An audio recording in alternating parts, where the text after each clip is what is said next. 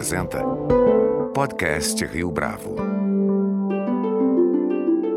Este é o podcast Rio Bravo, eu sou Fábio Cardoso. No Brasil, a ascensão dos evangélicos é um fenômeno que desafia jornalistas, intelectuais e pesquisadores em geral. Em que pese o esforço recente para tentar capturar a intenção de voto desse grupo, tendo em vista as eleições de 2022, a impressão que se tem é de que falta uma leitura aprofundada acerca das características fundamentais que mobilizam a imaginação dos evangélicos no país. No ano passado, um livro veio ocupar esse espaço. Em O Povo de Deus, Quem são os Evangélicos e por que eles importam, publicado pela Geração Editorial, o autor Juliano Speyer argumenta que o preconceito que muitos brasileiros escolarizados expressam contra o cristianismo evangélico reflete o preconceito contra pobres que não se vitimam e buscam sua inclusão social via educação e consumo. Para falar a respeito do livro e das consequências da ascensão dos evangélicos para a sociedade brasileira, Juliano Speyer é o convidado de hoje no nosso podcast. Juliano Speyer, é um prazer tê-lo aqui conosco no podcast Rio Bravo. Muito obrigado pela sua participação. Eu que agradeço. Muito obrigado pelo convite. Juliano, para o nosso ouvinte que ainda não teve oportunidade de conhecer o seu trabalho, conta para gente um pouco da gênese do seu livro, O Povo de Deus, como é que essa pesquisa se iniciou e como é que ela se transformou num livro que recentemente chegou aí às finais, digamos assim, do Prêmio Jabuti? O Povo de Deus é um, é um filho tardio do meu doutorado. Eu fiz o doutorado num bairro distante da Grande Salvador. Fiz parte de um grupo de outros, com outros oito antropólogos que foram para países diferentes estudar os usos e as consequências das mídias sociais. Me deparei um Brasil que as pessoas geralmente com meu perfil socioeconômico conhecem de longe e de uma forma abstrata. E um dos aspectos mais chamativos desse contexto foi a presença massiva de igrejas evangélicas. Isso me deu alguns motivos que a gente pode conversar depois, oportunidade de conviver alguns com pessoas de algumas dessas igrejas,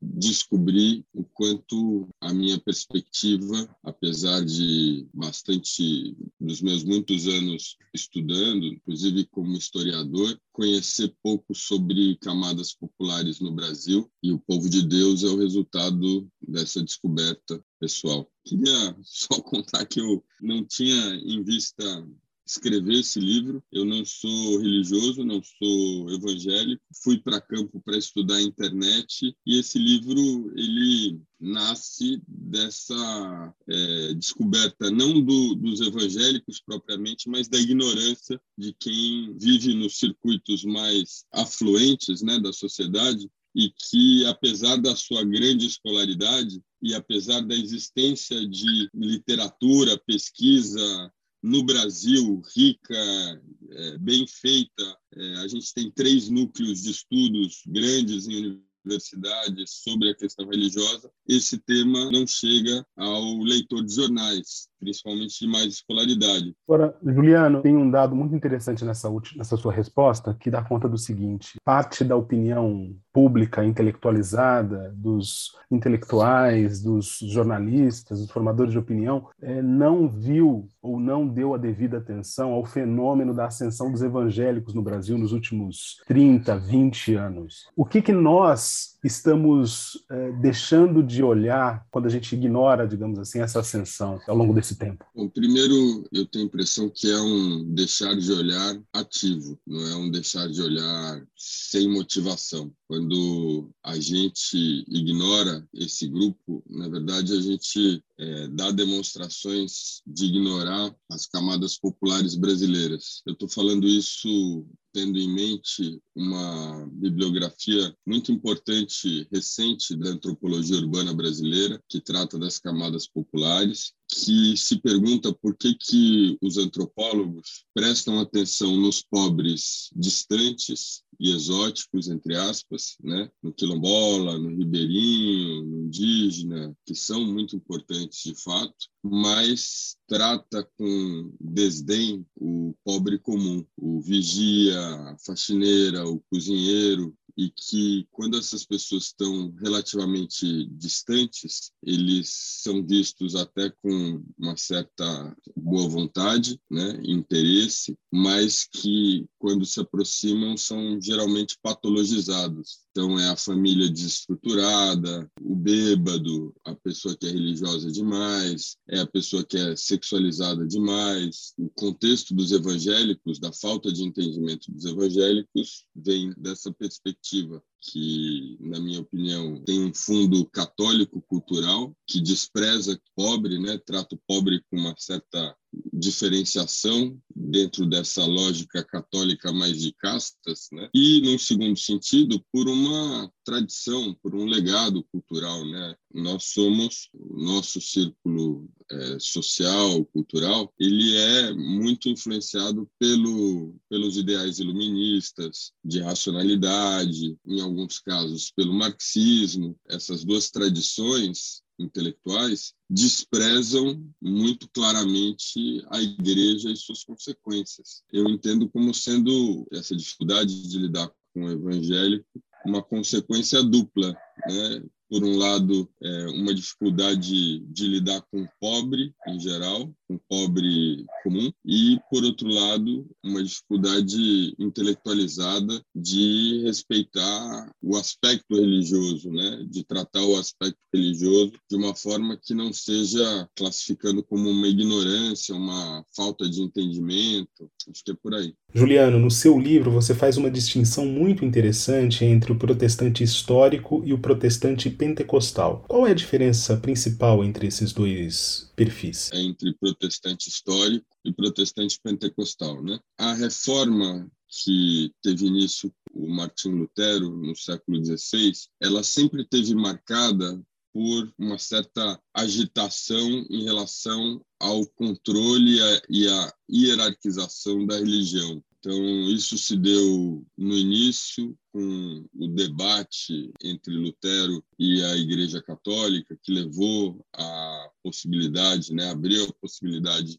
de abertura de outras igrejas e posteriormente esse mesmo movimento contestador protestante nesse sentido, né, ele é retomado como se ele tivesse no DNA da igreja protestante, diferente do DNA da igreja católica, em que tudo faz parte da organização e está dentro da organização. Né? Na igreja protestante, se você não gosta, você faz diferente. Isso é comum, aceito, normal e, portanto, de tempos em tempos, a igreja se renova com tradições novas que dialogam com a realidade mais recente. As igrejas consideradas é, protestantes históricas são essas que surgiram nos primeiros séculos posteriores à reforma protestante. No século XIX, e eu estou me referindo então, portanto, a presbiterianos, batistas, metodistas, calvinistas, luteranos, etc.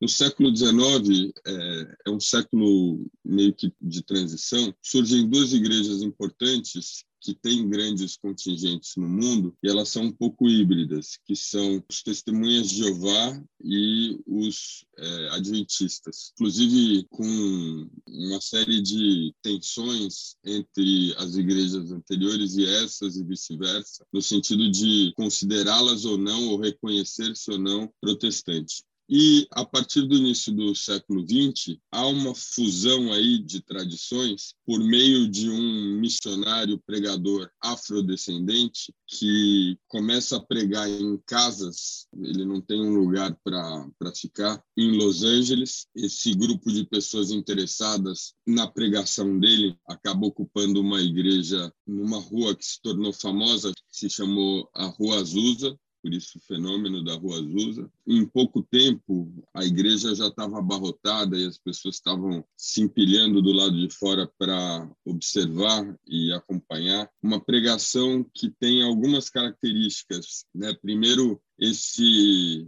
retorno à simplicidade, né, que geralmente faz parte das renovações da igreja protestante, Então, uma rejeição, uma certa intelectualidade em nome de uma religiosidade mais quente, mais viva, mais baseada num, num contato não intelectual, não abstrato, mas um contato sentimental, amoroso com Deus, né? Também uma igreja que se caracteriza por uma disciplina moral quase militarizada em relação à dignidade, em relação a seguir preceitos bíblicos, né? Rejeitar e contestar, enfim, tudo que não seja aquilo que está escrito na Bíblia e junto com isso uma teologia que dialoga com os problemas do mundo. Então, em vez de discutir questões é, mais abstratas em relação ao entendimento de determinadas passagens da Bíblia, dentro do pentecostalismo existe muita apropriação da, da Bíblia como um meio para falar sobre o dia a dia, sobre o filho assassinado, sobre a perda de emprego, sobre, enfim, todas as mazelas da vida dentro desse mundo de milhares de pessoas deslocadas em direção à cidade, que é o que dá origem né, ao fenômeno pentecostal no Brasil, né? essa migração massiva de nordestinos do interior do Nordeste, de famílias rurais, analfabetas, pobres, e que chegam na cidade para encontrar não só um, um, ambiente muito diferente em termos de moral, de ritmos, de hábitos, costumes, mas também que reserva a, essa, a essas pessoas localidades e espaços muito afastados e pouco providos de infraestrutura né, de ajuda para essas pessoas. E a igreja evangélica, principalmente pentecostal, é, encontra ali um terreno fértil para crescer. Mas, retornando à sua pergunta original, diferen as diferenças seriam essas. Inicialmente, o protestante histórico e o protestante pentecostal. Existe um termo muito em voga recentemente, que é o neopentecostalismo. Ele não é um termo que vem dessa comunidade, ele não é um termo nascido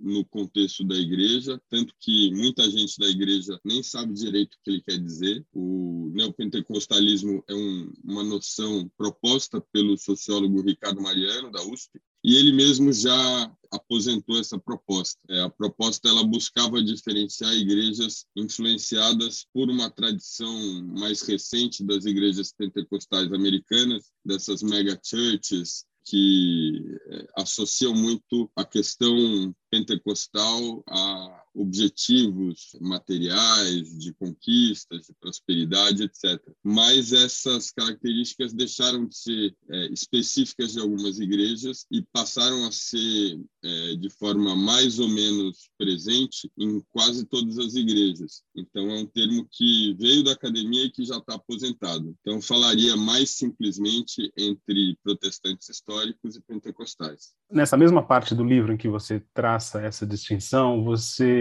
menciona um elemento que, de certa forma, está presente nessa sua última resposta, tem a ver com a questão da disciplina. Como é que essa disciplina é importante para explicar o sucesso aqui no Brasil nas últimas décadas? É, a disciplina é um elemento muito importante, né, considerando esse espaço de vulnerabilidade. Ela não é única, então a igreja ela oferece uma série de vantagens. Esse é o argumento principal do livro. Ou seja, a gente geralmente, quando fala do evangelho, quando fala a gente, eu digo eu, inclusive, né? É, antes de ter essa experiência. A gente fala do evangelho coitadinho, fundamentalista, pobrinho, coitado, não foi para escola, então agora ele se apegou à Bíblia e fala do mercador da fé, né, que é o sujeito que manipula, que é, convence essa pessoa que já é pobrinha a dar os, os poucos bens que ela tem para esse outro personagem. Não que esses personagens eventualmente não existam,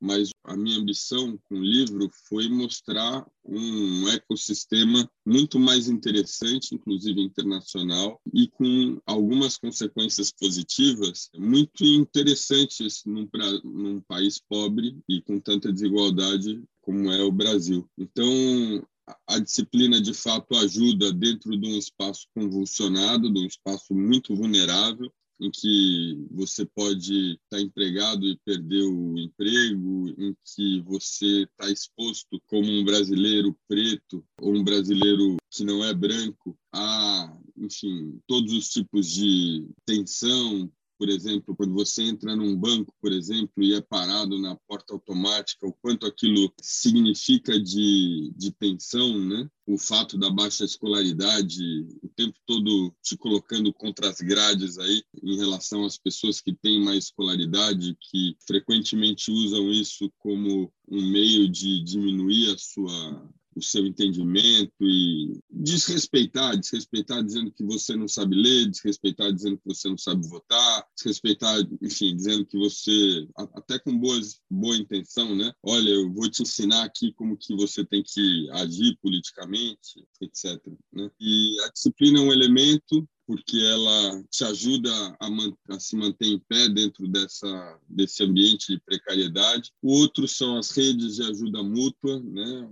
a solidariedade que existe dentro desses espaços, uma solidariedade que não é incomum em outros espaços, por exemplo, dentro do, das famílias estendidas né, dessas regiões sertanejas do Nordeste, em que tá todo mundo de mãos dadas com todo mundo. Então, se um cai, todo mundo segura, né? Segura com cesta básica, segura com uma indicação de emprego, segura buscando por meio de contatos chegar a um advogado ou a um médico especialista, né? E isso se reproduz dentro da igreja. E num outro âmbito, né? Então tem a disciplina, tem essa rede de ajuda mútua, tem a igreja como um espaço de redignificação da pessoa, né? E isso a gente observa, por exemplo, num trabalho muito bonito do professor Andrew Johnson, que é um sociólogo americano que é, viveu dentro das prisões brasileiras, acompanhando o trabalho de missionários pentecostais que trabalhavam dentro da igreja. Para quem não sabe, a igreja é o único, até o que eu saiba, pelo menos, né, era até recentemente, o único caminho aceito pelas lideranças de organizações criminosas para fora dessas lideranças. Então, se você quer sair ou você é assassinado ou você se converte e passa a ter uma, uma vida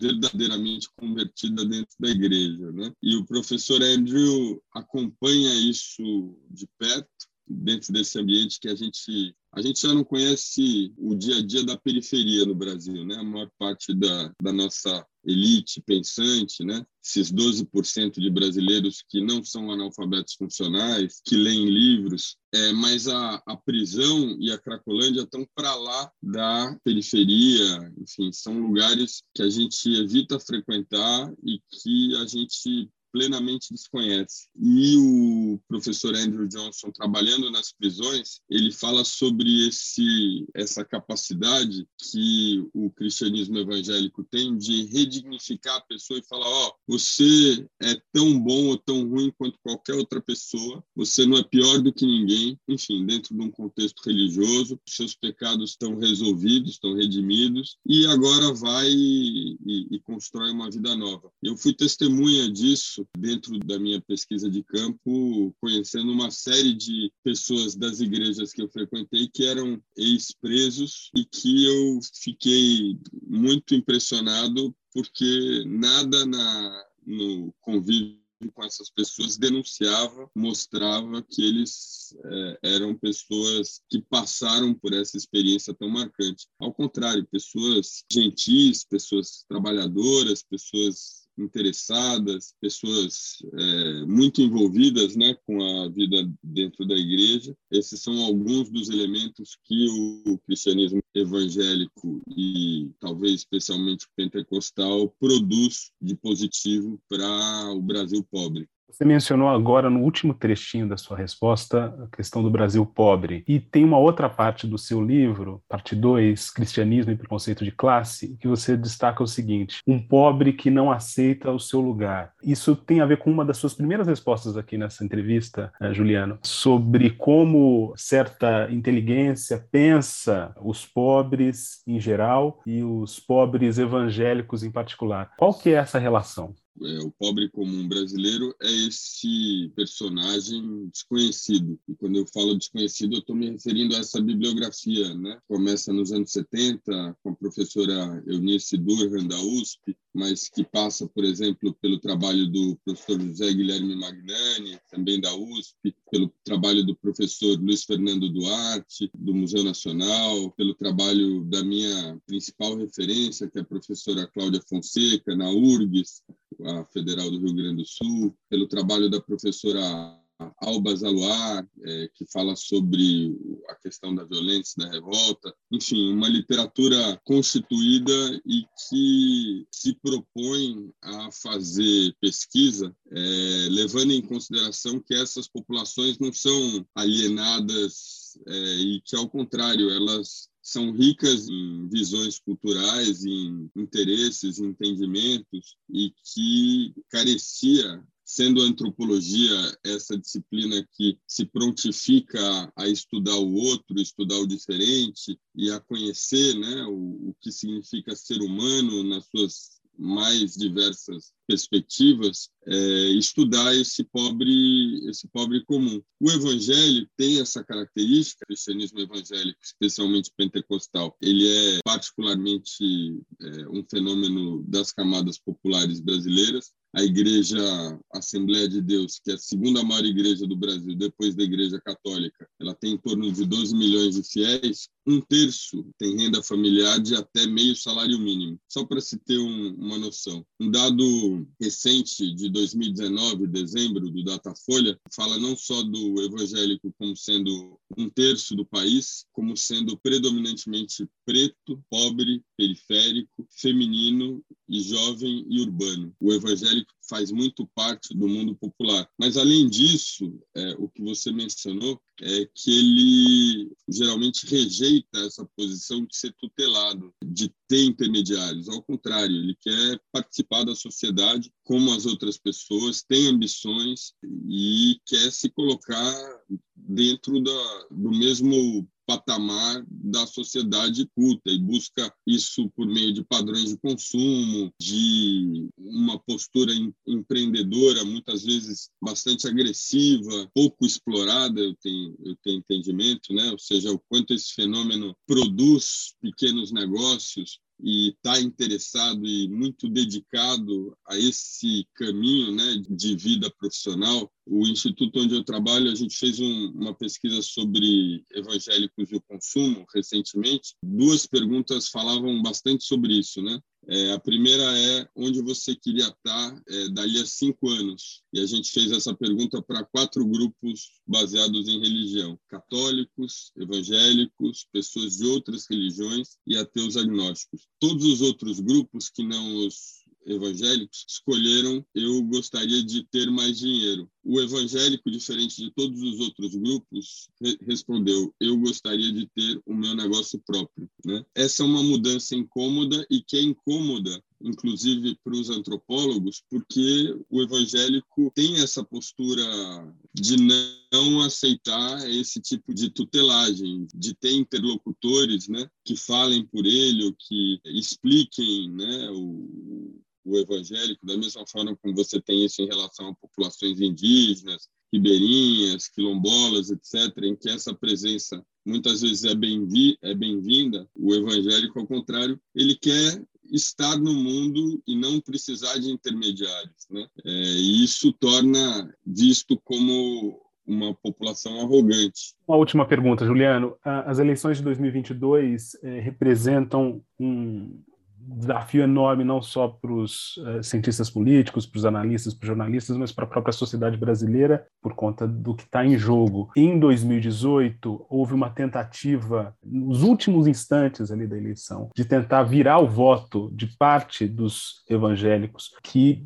naquele momento tinham abraçado a candidatura de Jair Bolsonaro. Você enxerga essa movimentação acontecendo também para 2022 e se enxerga, ela está dando certo ou ela está dando errado na tentativa de tirar o Bolsonaro do controle, entre aspas, dessa agenda, né, em torno dos evangélicos? O evangélico continua, num certo sentido, agora menos convicto em relação ao ao presidente Bolsonaro por razões que eu mencionei em outras conversas, né? O presidente Bolsonaro ele ele custa caro para o evangélico, né? por motivos que o próprio presidente talvez não tenha condição de, de, de mudar, né? faz parte da, das características dele. Uma pessoa muito agressiva, uma pessoa que fala palavrões, uma pessoa que é conhecida por essa postura desrespeitosa, que é o contrário da postura, pelo menos das, dos muitos evangélicos que eu conheci, que buscam ao contrário, buscam falar de uma forma é, não só